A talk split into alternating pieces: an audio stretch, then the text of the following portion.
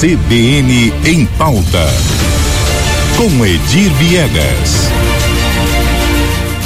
Edir Viegas aqui na bancada comigo já pela manhã. Vamos falar então, voltar a falar, na verdade, né? A gente já trouxe este assunto falando sobre o crédito rotativo do cartão de crédito aqui no Brasil, que tem então agora esse valor limitado a 100% da dívida, os juros da dívida do rotativo do cartão de crédito limitado a, a este limite. E Edir, continua conversando com a gente sobre este assunto. Edir, bom dia. Bom dia, Karina. Bom dia a todos. Karina, até novembro do ano passado, o Brasil aí liderava o ranking dos países com as maiores taxas de juros reais do mundo. O que era natural, porque com a taxa Selic nas alturas, né, o resultado prático seria isso mesmo. Mês a mês, eh, aumentando, aumentando, até que começaram as pressões para que o Banco Central, através do, do, do cupom, Comitê de Política Econômica reduzisse essas taxas.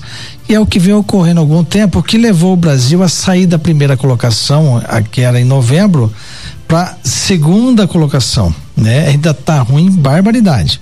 Né? Mas já deu uma melhoradinha aí, ficou atrás do México na nova no novo ranqueamento. Para se ter uma ideia do que isso representa, a Argentina com inflação estratosférica e numa crise fiscal e econômica sem precedentes, está na última posição se tratando de juros reais aí nesse, nesse ranking, no qual o Brasil está hoje em segundo lugar. A verdade é que essas taxas influenciam muito na vida do consumidor e de forma extremamente nociva, por sinal, né? Porque quando por um motivo ou outro a pessoa deixa de pagar na data do vencimento o, o, o total da dívida no cartão de crédito, né? Ele entra no rotativo né? Que via de regra é, é, ocorre quando ele faz um pagamento parcial, né? 10%, 20%. E se ele não paga na data, o próprio banco já faz esse, esse, esse refinanciamento para ele. A outra opção que ele tem é que antes do vencimento ele mesmo opta pelo parcelamento, né? É, aquelas, aquelas na, na fatura vem na, geralmente na segunda ou terceira folha, aquela, aquele convite com açúcar e com afeto que o banco lhe faz para você parcelar a sua fatura. Te mostrando que aquilo é uma coisa legal pra caramba. Ó, você vai parcelar, temos aqui posição, situações de duas em até 24 vezes. E a pessoa acaba caindo achando que pagar o, o somente o valor mínimo não é um grande problema. Lê do engano, porque sempre vai ser uma fria né? Em qualquer situação. Só para se ter um exemplo da agiotagem institucionalizada é, que se instalou no Brasil. Uma, vamos tomar como exemplo aqui uma dívida no valor de mil reais, nas regras atuais. Se na data do vencimento ele pagou cem reais, 10% e parcela o valor da dívida restante em 24 meses, ele vai pagar no, final do período de 24 meses dois mil seiscentos e setenta e três reais de uma dívida de mil reais, ou seja, só de juros excluídas multas por atraso de tributos, ele desembolsou aí um mil setecentos e reais, tá? Já com as novas regras agora, eh, tomando como exemplo uma dívida original no mesmo valor de mil reais. O valor máximo a ser pago no rotativo com juros e encargos vai ser de dois mil reais. Né, que seria no máximo o dobro, né? É 100% do, do valor da dívida original né? E, e, lembrando que isso só vale, essas novas regras só valem para o que ocorrer agora em janeiro. Lá para trás, quem já fez refinanciamento, pactuação, vai continuar pagando aí os juros escorchantes. Evidente que é positivo isso, porque com essa taxa no Brasil, a gente chega hoje em juros de mais de 400% ao ano cobrados aí pelos bancos, operadoras de cartões e financeiras. Né? Não é à toa que na última pesquisa da, da Federação do Comércio que o, que o Gerson Vassouf trouxe mais cedo aqui na CBN, uhum. aponta que Mato Grosso do Sul o índice de famílias endividadas é de 61% atualmente. Ou seja, de cada 10 famílias, ao menos seis estão afundadas em dívidas. E qual é o principal meio de endividamento dessas famílias? Justamente o cartão de crédito, bingo, né? Não precisa nem fazer muito esforço para entender isso. Agora, o que é verdade e o que é mentira nisso? Parte dos economistas alega que as taxas de juros no Brasil são altas para o consumidor em função do elevado índice de inadimplência. Mas não seria o contrário? Não seria inadimplência justamente em função dos juros altos? É uma conta esquisita, é o, é o, é o cachorro correndo atrás do rabo. Né? É evidente que bancos, operadoras e demais instituições visam lucro. Né? Então é muito mais fácil dizer que o culpado é o consumidor. Para se ter uma ideia dessa, dessa situação. Os bancos lucraram 25 bilhões de reais apenas aí nos números levantados no terceiro semestre de trimestre de 2023. Ainda falta os três últimos meses. Vamos aqui algum, alguns números apenas.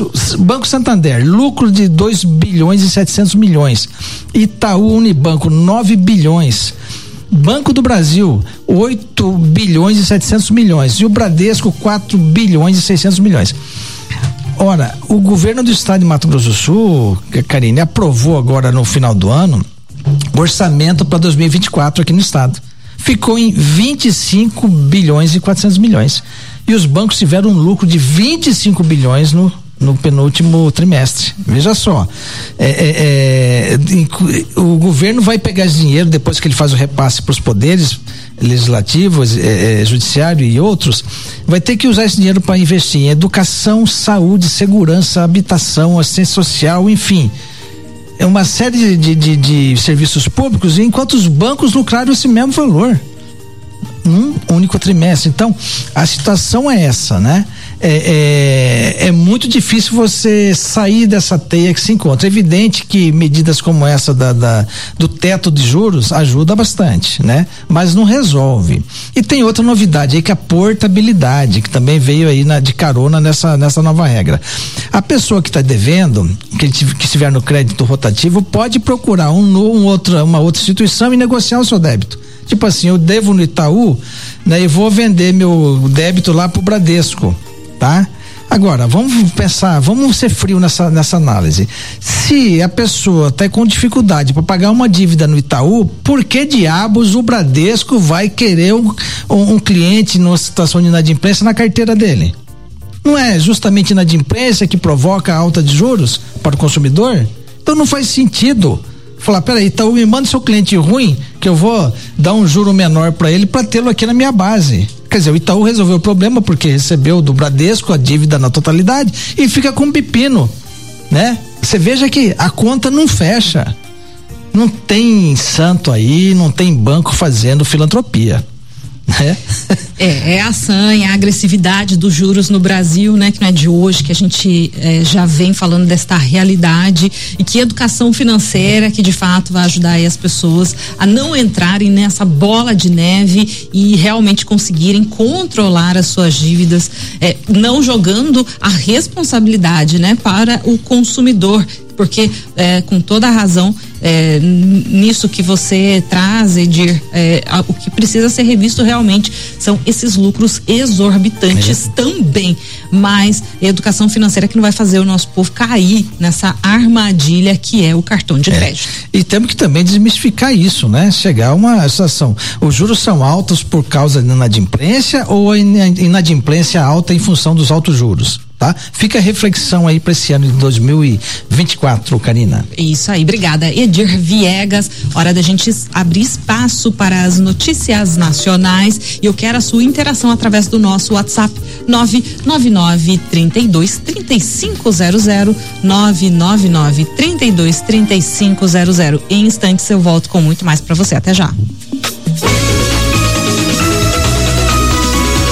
CBN, CBN Campo Grande.